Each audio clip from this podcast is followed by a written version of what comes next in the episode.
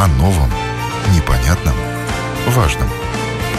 Программа «Простыми словами».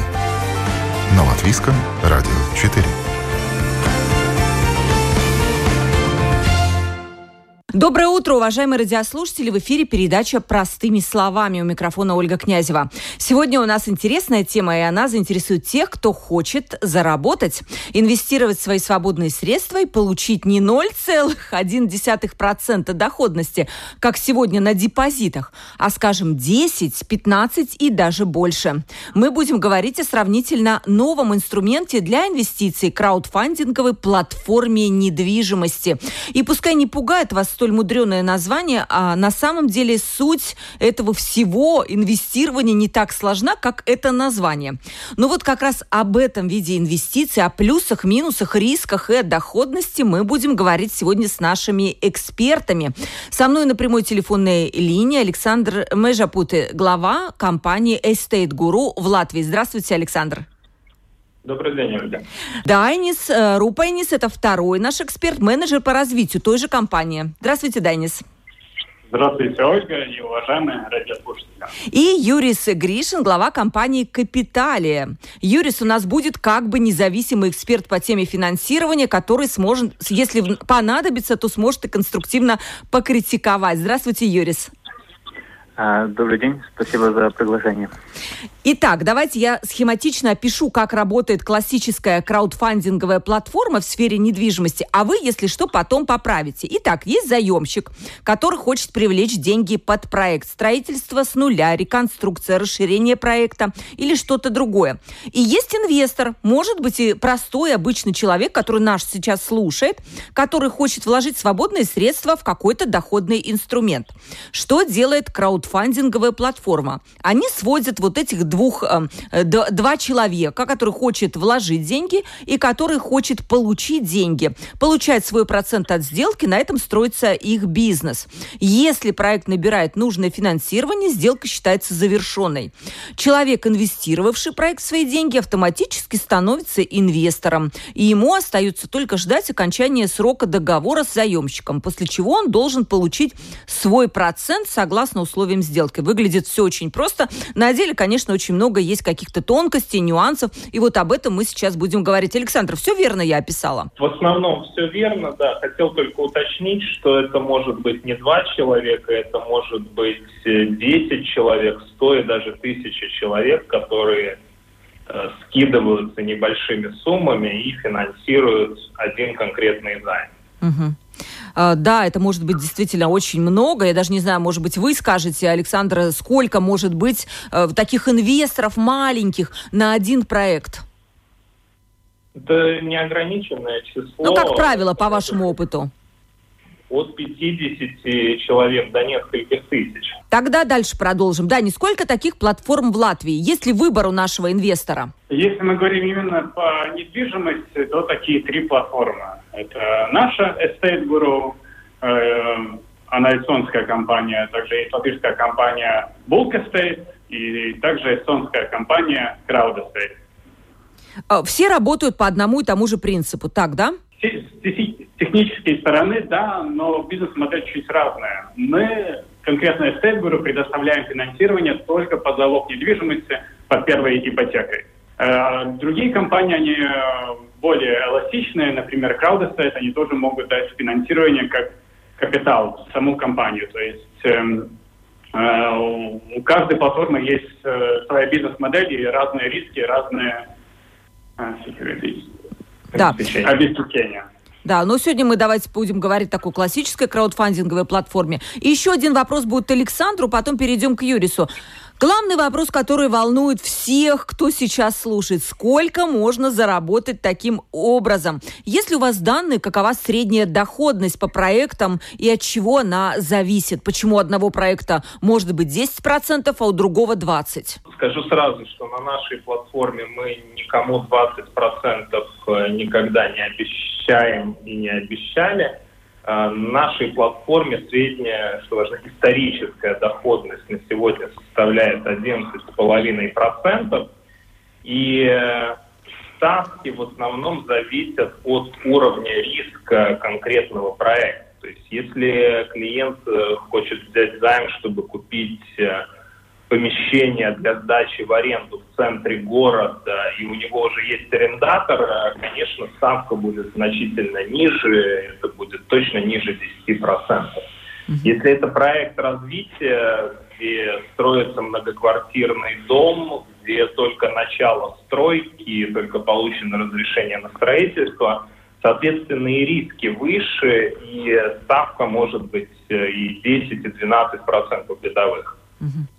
А, историческая, как вы говорите, 11, но согласитесь, это неплохо для сегодняшней доходности, когда очень сложно найти инструмент, который бы приносил что-то выше каких-то там 2%. Ну, про облигации я вообще молчу.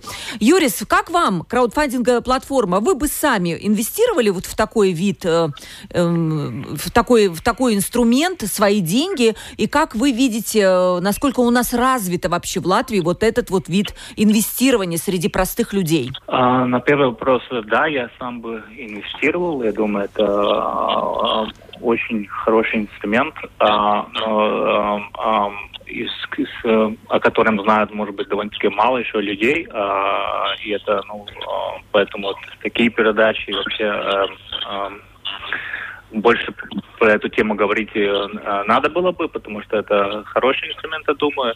Но надо тоже всегда э, учесть, что э, это просит э, ну, какую-то работу и анализ из самого инвестора. Это не э, депозит, который пассивный, да, а вклал деньги забыл а, до, до своего термина. Да. Тут все-таки самому надо придумать свою стратегию, где класть, какую платформу выбирать и как э, в платформе сделать эм, э, инвестиции, чтобы ну, э, защищать свой капитал.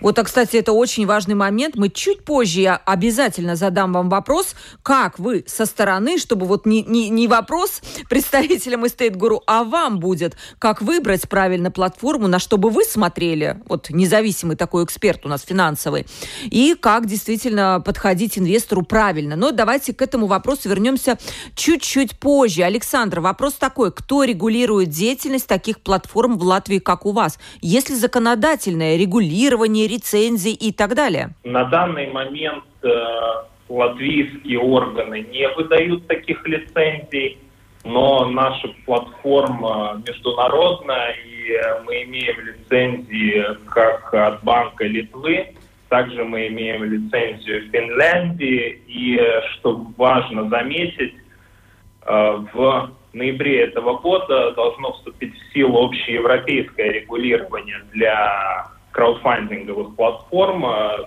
которые мы, соответственно, собираемся получить и быть одним из первых именно краудфандинговых э, регулируемых платформ в Европе. Там будут наверняка описаны все вот правовое регулирование, кто кому что должен и что в случае чего. Так, да? Э, да, любое регулирование, оно делается для защиты клиентов конкретном случае это обеспечит э, большую прозрачность и защиту конкретно инвесторам. Э, будут оговариваться конкретные вещи, как должны храниться деньги инвесторов, э, как их можно использовать, то есть чтобы платформа никоим образом не могла использовать средства инвесторов на какие-то цели, которые не согласованы инвесторами. Также оговаривается, что платформы должны публиковать э, всю свою статистику, все исторические проекты, актуальные проекты, состояние этих проектов э, и так далее. То есть все делается для максимальной прозрачности и для максимальной защиты интересов инвесторов. Данис, такой вопрос вам. Выглядит так. Мы фактически, мы как инвесторы, я уже представляюсь так, э, а мы вкладываем свои деньги вот э, по чуть-чуть, там, не знаю, 50-100 человек в какой-то проект. И вопрос такой, почему предприятия, которые хотят получить финансирование через вашу платформу, не идут за этим в банк?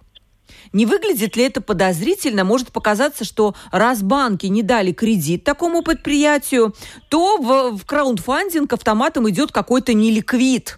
Так ли это? Это очень хороший вопрос, и этот вопрос, который должен задавать себе инвестор, почему именно э, этот проект оказался на платформе и почему этот застройщик нуждается в финансировании.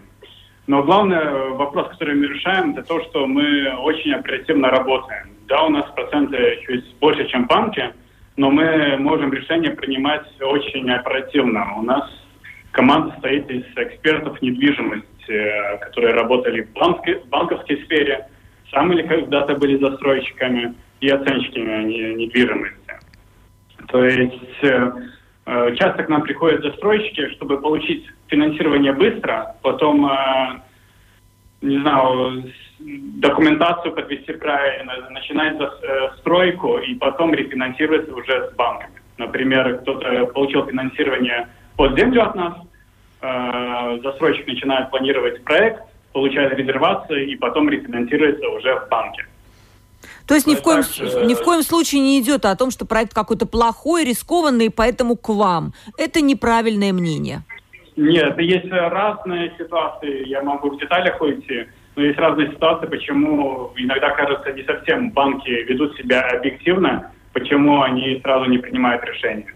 Например, если нам приходится какой-нибудь э, в Латвию строить эстонский застройщик для латышских банков, это новый клиент, для них это что-то неизведанное. Поэтому он должен себе доказать, провести какие-то работы, и тогда банк его рефинансирует. У нас банки, я понимаю, очень консервативные, и в последнее время тем более юрис. Поэтому, наверное, наши предприятия маленькие, которые ну, не являются гигантами какими-то отрасли, вот им проще пойти в такую краундфандинговую платформу. Э, да, да, это, это, это чувствуется. Но я бы хотел сказать, что так более глобально, я думаю, платформы, они не эм, эм, эм, эм, айзвету это... Не заменяют, да. Не заменяют, не заменяют банки. Банки все-таки э, ну, основное э, э, средство, как, как предприятие финансируется. Вот как раз то, что платформы э, помогают, они э, помогают решать ситуации, когда банки не готовы, не готовы еще, э, не готовы дать достаточно для, для проекта. И такие вот все эти ситуации, которые помогают э, для предприятия все-таки реализировать проект. Да? То есть это я бы, я бы думал, что это э, больше дополнение банковских продуктов, но я, я сам не видел бы, что это вот как как-то э, отбирает эти проекты от банков. А Юрис, а, кстати, уточняющий вопрос. А банки нормально относятся к таким платформам? Вот если какой-то инвестор получил, например, вот как рассказывал Данис, кредит уже на землю и пришел к ним, они нормально смотрят вот на такой новый достаточно инструмент? А, это тоже меняется. Вот вначале было, было э, Э, насколько я слышал, да, трудности с, банками потом разговаривать, но э, банки тоже, я думаю, поняли, как этот инструмент работает и более открытый, э, готовы сотрудничать с такими платформами тоже. там, может быть, Дайнис и Александр сможет больше покомментировать, но насколько я знаю, что каждый год это уже, можно сказать, легче сотрудничать с банками да, банки тяжело сдвинуть с места, они очень консервативные, действительно, но ситуация меняется. Александр, насколько я знаю, процент отказов, вот предприятие пришло и хочет а, разместить на вашей платформе какой-то проект, под который собираются деньги, составляет 85-90. Э, Правда ли это? И почему не все могут получить, э, попасть на эту платформу? Ну, мы, как э, и любая финансовая организация, мы всегда оцениваем риски, мы всегда оцениваем, э, скажем так, возможность реализации этого проекта. И да, у нас так же, как, наверное, и у банков, э, есть некоторое количество отказов. А, некоторые проекты мы просто считаем, что слишком высокий риск, и поэтому мы их не размещаем на платформе. То есть у нас, у нас достаточно идет сильная оценка проектов и проверка проектов, проверка заемщиков, их э, предыдущих объектов. Мы это все оцениваем и стараемся так, пропускать через фильтр э, наиболее надежные проекты. Угу. Вот еще вам уточняющий вопрос. Кто оценивает проект и по каким параметрам? Вот есть, я не знаю, последнее мне пришло на электронную почту новый проект, это «Вернисаж». Э, всем известный, я думаю, что в Латвии в Риге тоже, э, не помню, что там было, по-моему, какая-то реконструкция. Вот как конкретно происходит оценка проекта? Первый этап оценки всегда это мы запрашиваем э, оценку объекта от э, независимых экспертов, э, независимых оценщиков. У нас есть список компаний, с которыми мы работаем в Латвии. Это одни из наиболее известных и, скажем так, надежных оценочных компаний. Первая оценка происходит, проводится ими, они оценивают стоимость объекта, Далее уже наш э, рисковый департамент оценивает, э, скажем так, э, бизнес-план, возможности вернуть, цель использования средств и все сопутствующие факторы. И следующим этапом уже делается юридическая проверка. Когда все в порядке, тогда объект размещается э, вот на, план, на платформе. А как определяется тот процент, который э, компания, которая собирает деньги, то есть этот э, ну, девелопер обещает своим вкладчикам? Э, есть э, алгоритм, в котором оценивается, скажем так, и тип проекта, и уровень его риска, и объем этого проекта. То есть есть определенный математический алгоритм, а, согласно которому рассчитывается ставка. Да, понятно. Дайнис, в отличие от э, США, там, Эстонии, в Латвии и в Эстонии именно мелкие инвесторы, они вот э, основные игроки краудфандинговых платформ. Так ли это? И действительно, самый простой, вот начнем такое образовательное для инвесторов. Сколько надо денег для того, чтобы стать инвестором краудфандинговой платформы? Ну, минимальная сумма, чтобы участвовать в проекте, это 50 евро. То есть э, 50 евро, и ты можешь уже становиться инвестором, чтобы посмотреть, как процесс работает. Э, если говорить, э, сколько составляют большие инвесторы – маленький, я сказал бы, это 50 на 50. Мы интересны и для, скажем так, студентов, которые откладывают там 100-200 евро в месяц. И также профессиональным инвесторам, которые тоже могут сами проанализировать все проекты, куда они вкладывают. И есть люди, которые, у которых портфолио около 5 миллионов. Это, это, это какие-то институциональные инвесторы, корпоративные или кто эти люди вот с пятью? Да, или да, может это, быть частный это... инвестор с такими деньгами? Тоже есть э, пару частных инвесторов, но также есть институциональные инвесторы. А дальше, кто э, готов откладывать, кто готов э, инвестировать активно, это каждый смотрит на это сам индивидуально, сколько он может вложить, но, я скажем так, надо научиться откладывать, по моему мнению, хотя бы 10% от своего дохода ежемесячно. Ну и тут надо учиться, тут есть два выхода. Или поднимать свой доход, или уменьшать растраты. И уже подавать даже пример своим детям и обучать, что откладывать, инвестировать, это должно быть часть их э, жизни, скажем так. То есть, а, а, опять же, на, еще раз скажу нашим радиослушателям, что начать попробовать, да, можно, вложив 50-100 евро, просто посмотреть, как это работает, и дальше уже втянуться, либо выйти оттуда, либо уже рискнуть более крупными суммами. Юрис, вы как финансовый эксперт, ну вот скажите, а каковы риски? Ну, я не верю просто, что риски при уже средней доходности 10 и более процентов не существуют. Вот вы назовете эти риски? А, ну да, а, насчет рисков, ну там есть такие риски, которые просто существуют, с которыми э, трудно как-то работать, и такие, которые инвестор может сам а, влиять на них. Но одно из таких, которое он сам может влиять, это, а, это то, что что-то происходит с конкретным проектом, э, который инвестор финансирует. Да? Чтобы от, от этого риска так более-менее избежать, это хорошая стратегия была бы делать диверсификацию, то есть сделать в портфеле, а не одну инвестицию. То есть если есть э, тысячи евро, которые в классе, не вкласть его в один проект, а сделать вот 20 инвестиций по 50 евро каждая. Да, это один из рисков, с которого сам инвестор может избежать. Но вот э, э, как феномен, это все, все платформы, это все-таки э, такой новый феномен, э, работает, не знаю, там, в наших странах, в нашем регионе там лет 5, 6, 7, даже самые старые платформы, может быть, немного больше.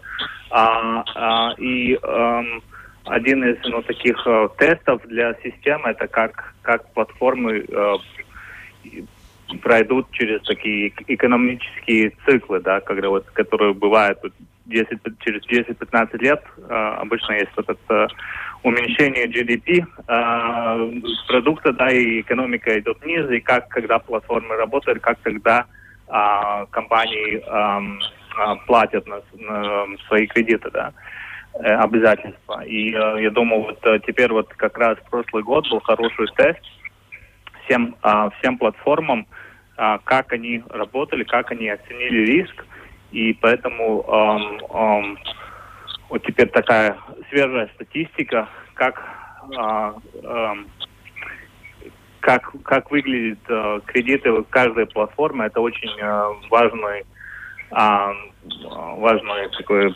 да. проверка проверка на прочность, да?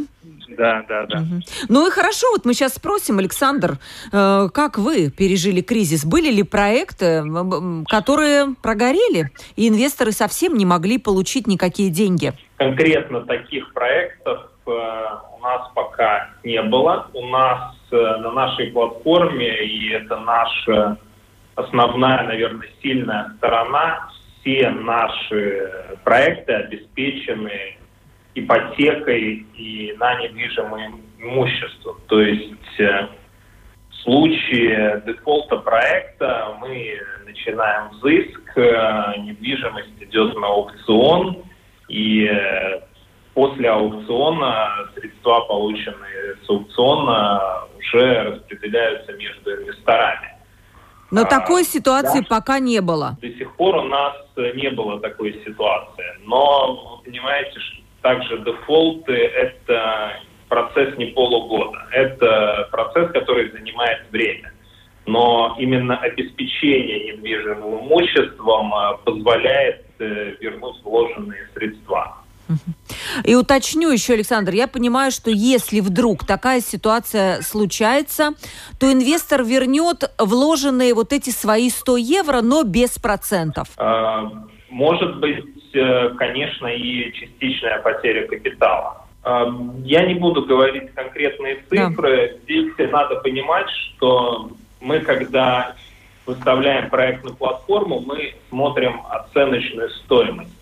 И э, мы никогда не выдаем 100% от этой оценочной стоимости. Мы зачастую выдаем, ну, сейчас исторически у нас показатель около 60% от оценочной стоимости. То есть э, вот это как раз-таки те 40%, которые должны обеспечить э, э, запас прочности. И если посмотреть сейчас по нашей статистике, даже на те дефолтные проекты, которые уже взысканы и проданы с аукционов, у нас даже получилось обеспечить доходность и эта доходность была 9,5%. Ой, отличный показатель. Да, и не с вам вопрос. А если заемщик все-таки не дефолтник, э, все-таки он на плаву, но он вдруг не может э, выплатить гарантированный в договоре процент прибыли? Например, обещали 10, можем только 5. Такое возможно? Он может так говорить, но в любом случае у нас ипотека, и мы ипотеку не освободим, пока мы не получим все проценты. Это надо думать как не инвестиция, а, грубо говоря, займ заемщику. Заемщик берет займ, и он э, понимает, что ему надо платить, например, 11% годовых, и если он не заплатит, его ипотека не будет снята. И он эту недвижимость не сможет продать. Да, точно так же, как взяв э, кредит под покупку квартиры, вы не можете там, завтра прийти в банк и сказать, господа, извините, но теперь я вам буду платить полтора процента. Юрий, с вам вопрос. Вот вам бы пришлось выбирать э, какую-то одну из э, не, нескольких работающих в Латвии краудфандинговых платформ. На что бы вы обращали внимание? И плюс еще, может быть, какие-то советы нашим радиослушателям, как правильно делать, что важно, что не очень важно. Да, э, ну хороший вопрос. Э, ну, во-первых, я бы смотрел на прозрачность. прозрачность. А, и а, если у платформы какая-нибудь регуляция, даже если это не в Латвии, потому что у нас тут нет, но даже если есть в другой стране, это сразу дает более высокое доверие, что там есть процедуры и, и процессы, чтобы защищать инвесторов. А, второй, все-таки каждая платформа немного эм, э, работает на другие бизнес-сегменты, у них, у них каждая своя стратегия, есть такие более э, консервативные и, э, может быть, поменьше процентов предлагает, но больше а, а, поменьше рисков тоже, да. Есть э, другие платформы, которые, может быть, на более рискованные проекты. И это одно из вещей, которые я бы тогда думал просто, как, как я, а, ну, на какой риск я готов, на, и, а, а, то есть, а, и, так, так и распределил, а, на какую платформу больше смотреть. И тогда всякие такие маленькие нюансы, допустим, а, а, насчет того, как, а, как много проектов у платформы, как я могу а, допустим, проверить то, что деньги всегда будут, работали бы. Когда, когда я получил оплату назад, я могу сразу поставить другой проект, чтобы деньги все время работали. Да? Какая может быть там функция насчет ликвидности, если там а, бывают такие платформы, которые разрешают продать кредит, который я вклал, и хотел бы побыстрее допустим, э, достать деньги, я могу продать, допустим, этот кредит другим инвесторам и достать деньги быстрее. То есть какие-то функциональности платформы, это было а, тоже важно. Но самое, самое главное все-таки это прозрачность, какая статистика, какие даты, как процедуры, чтобы защищать инвесторов. А еще интересный вопрос, Юрис. А вы бы стали вкладывать э, свои деньги в проект не в Латвии, а, например, где-то в Эстонии, а может быть в других странах? С одной стороны, вы этот проект не видите, вы не можете посмотреть. Но с другой стороны, может быть, он обещает большую доходность. Но обычно все-таки функция работает, что э, побольше доходность это всегда побольше риска. Э, по-другому это не работает. То есть, а, и это даже ну, если независимо от страны, то есть если я не видел бы разницы между проектом в Латвии и э, в Эстонии, но вот, допустим, если бы предлагали мне э, в, допустим, в Молдове или в Латвии, тогда я все-таки бы по одной ставке бы выбирал бы Латвию, потому что это более по-моему, такой... То есть э, риск, риск страны бы учитывали, да? да? Именно риск страны. Я учитывал бы риск страны, страны да. Угу. Но я думаю, в единой Европе там то есть э, риск страны, он ну, минимально различается, там я, я не видел бы разницы. А, Александр, такой вопрос. Вот инвестор сидит и открывает, э, значит, перечень проектов, в которые он может инвестировать. Ну, смотрит, конечно же, на процентную ставку, смотрит эм, еще на какие вещи он должен смотреть? Вот вы сказали, что в основном 60% только от стоимости финансирования вы готовы дать. Рекомендуете ли вы обращать внимание на этот показатель? Он тоже, кстати, есть вот на этих краудфандинговых платформах около проекта указан. Да, на это всегда стоит обращать внимание, но здесь надо нельзя смотреть только на один показатель. То есть, э, если вы смотрите на этот показатель, надо еще и обратить внимание на то, что это за объект. Э, если это объект э, с очень высокой ликвидностью, например, это частный дом в хорошем районе или небольшая квартира, то там этот показатель может быть выше, потому что на рынке очень высокий спрос на такие объекты. Именно поэтому я и указал такой средний, средний показатель. Но, например, если это земля, которую вы понимаете, что случае дефолта продажа может произойти не за месяц, а придется ждать год своего покупателя, то даже и мы на такие проекты смотрим и финансируем иногда 50-55%. Еще какие-то вещи. Э, и еще такой вопрос. Вот э, вы говорите, что нужно там смотреть ликвидность, еще что-то. Значит ли это, что человек все-таки должен обладать какими-то хотя бы минимальными знаниями для инвестирования? Александр? Конечно, скажем так, любое инвестирование, оно сопряжено с рисками. Поэтому э, я всегда рекомендую ознакомиться со всей доступной информацией, которую платформа предоставляет, и оценить. И здесь, э, опять же, преимущество недвижимости и ну, все-таки мы живем в домах, э, мы видим, как они строятся, и очень многие люди в этом достаточно неплохо разбираются. Данис, вот еще был, я видела такой совет, как выбирать проект. Нужно посмотреть, какова кредитная нагрузка проекта в расчете на квадратный метр. То есть проект, например, просит вот такую-то сумму денег, посмотреть, сколько квадратных метров, и чем больше эта нагрузка, тем хуже, я так понимаю.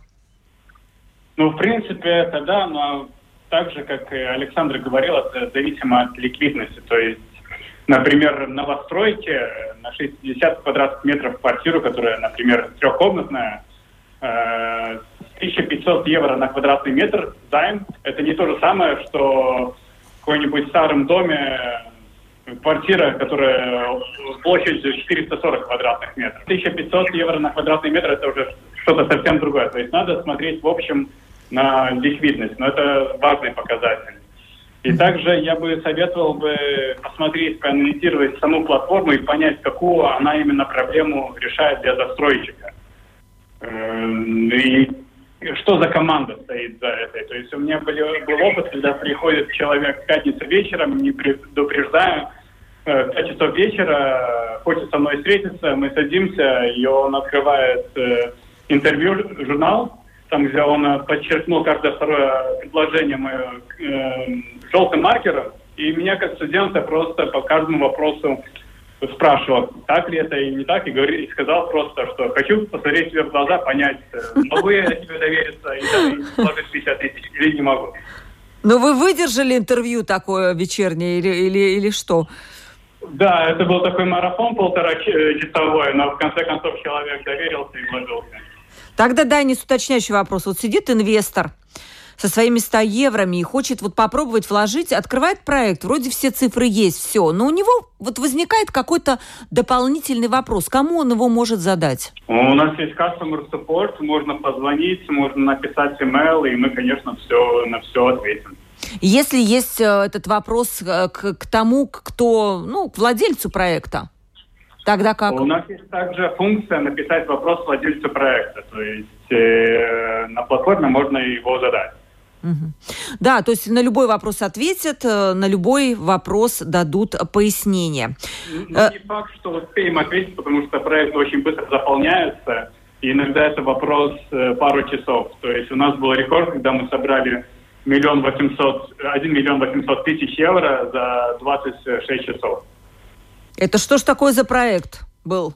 Это был проект э, в Литве, э, очень интересный, ликвидный проект, э, был огромный кусок земли, но сумма займа оценки была около 30, 30% мне кажется, и проект отплатили, и все там было удачно.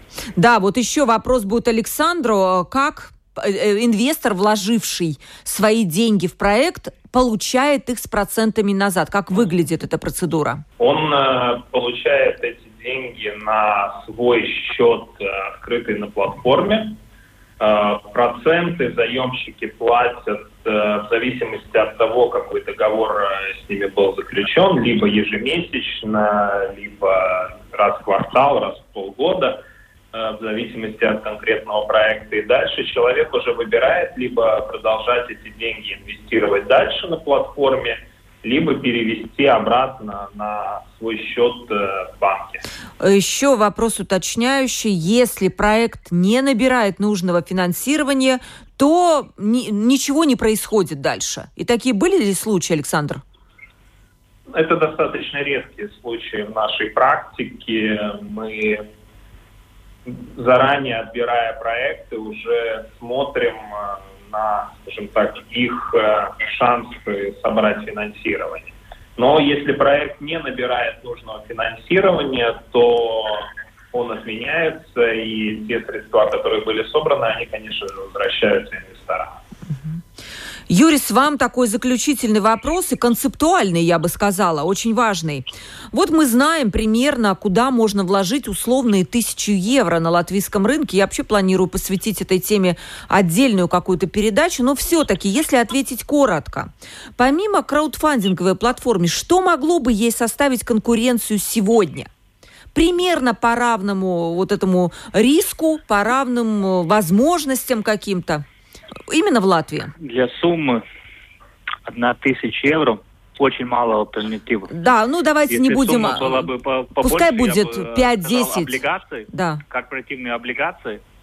А, это был один, один вариант, а, который похожий по риску и по а, прибыли. И второй вариант, есть пару а, фондов или акций, которые тоже котируются в фондовой бирже, которые предлагают э, регулярные дивиденды. Допустим, Baltic Horizon фонд, который вкладывает недвижимость, э, э, которая арендуется. И э, такая компания, допустим, тоже дает регулярные дивиденды и в каком-то смысле тоже похоже по риску, может быть, и по отдаче, э, сравнивая хотя бы с, с краудфандингом платформами. То есть альтернативы есть, но они очень маленькие, э, немного, да, и э, особенно на небольшие суммы альтернатив очень мало. То есть на побольше инвесторов всегда побольше вариантов, как, как эм, э, куда вклад, вкладывать, mm-hmm. да, насчет тысяч до 10 тысяч, там довольно-таки мало, мало. Мало сравнивать. возможностей. Александр Данис, вам вопрос. Как вы видите, будет развиваться тот сектор, который достаточно новый для Латвии, в котором вы работаете, ну, скажем, через какое-то время? Будет ли он таким привычным инструментом для инвестиций в Латвии? Хорошо, да. А, мы считаем, что этот сектор, э, конечно, будет развиваться. На рынке есть место для этого продукта. И э, мы искренне надеемся, что и латвийские жители начнут э, больше задумываться о накоплениях, потому что мы видим э, огромную разницу с другими европейскими странами, и даже прибалтийскими странами, э, в которых уже на протяжении многих лет как появляется культура накоплений культура откладывать и инвестировать средства, даже если это 50 евро, но если вы посчитаете 50 евро каждый месяц в течение 10 лет, и э, еще это все учесть, что на эти деньги накапливаются проценты и дальше инвестируются, то это достаточно значительные средства. И э, чем раньше люди будут это делать, э, тем лучше как для каждого человека, так и в общем для экономики страны. И мы, предоставляя один из видов э, таких инструментов, э, считаем, что он будет э, достаточно сильно развиваться. Да, Денис, вам есть что дополнить? Да, я дополню просто сухую статистику. В прошлом месяце мы профинансировали около 21 миллиона. Это за один месяц. И в 2017 году за весь год мы профинансировали 23 миллиона. То есть, я думаю, цифры говорят просто сами о себе все более и более краудфандинг э, кажется интересным инвесторов, и э, больше люди инвестируют, и больше... Конечно же, любой новый инструмент вначале он вызывает массу скептицизма, люди недоверчиво смотрят, но когда идет, идет это все по накатанной вверх, вверх, вперед, когда уже и сосед рядом как-то попробовал, и тогда и вроде бы не так страшно быть вот этим первооткрывателем. Итак, мы сегодня разбирали по полочкам такой достаточно новый инструмент, как краудфандинг. И стоит ли вклад вкладывать туда деньги, это мы ни к чему не призываем, это решать вам, уважаемые радиослушатели. Мы просто рассказываем вам о возможностях заработков, тем более сейчас, когда депозитные вклады по доходности, ну, они стремятся практически к нулю, а деньги хранить в тумбочке, ну, не очень так целесообразно, потому что их съедает инфляция. Вот краудфандинг может стать вот той альтернативой, э, таким вот и хорошим видом инвестиций, который поможет заработать. Ну, конечно же, не стоит забывать о, рисках, которые всегда есть, и при любом заработке, при любых инвестициях есть риски, о них тоже следует помнить. Сегодня помогали нам разбираться в этой сложной теме Александр Межапуте, глава компании State Guru в Латвии. Спасибо, э, Александр, за участие в передаче. Спасибо, Ольга. Дайнис Рупанис, менеджер той же компании по развитию. Спасибо, Дайнис, огромное за участие в передаче. Спасибо вам, Ольга. И Юрис Гришин, глава компании э, «Капиталия». Юрий, спасибо за то, что стали таким независимым экспертом. Я очень надеюсь, что тему инвестиций мы будем продолжать и обязательно дальше с вами в каких-то очередных передачах встретимся. Договорились. Спасибо. Спасибо. До свидания. Провела передачу Ольга Князева. Это была передача «Простыми словами». До новых встреч.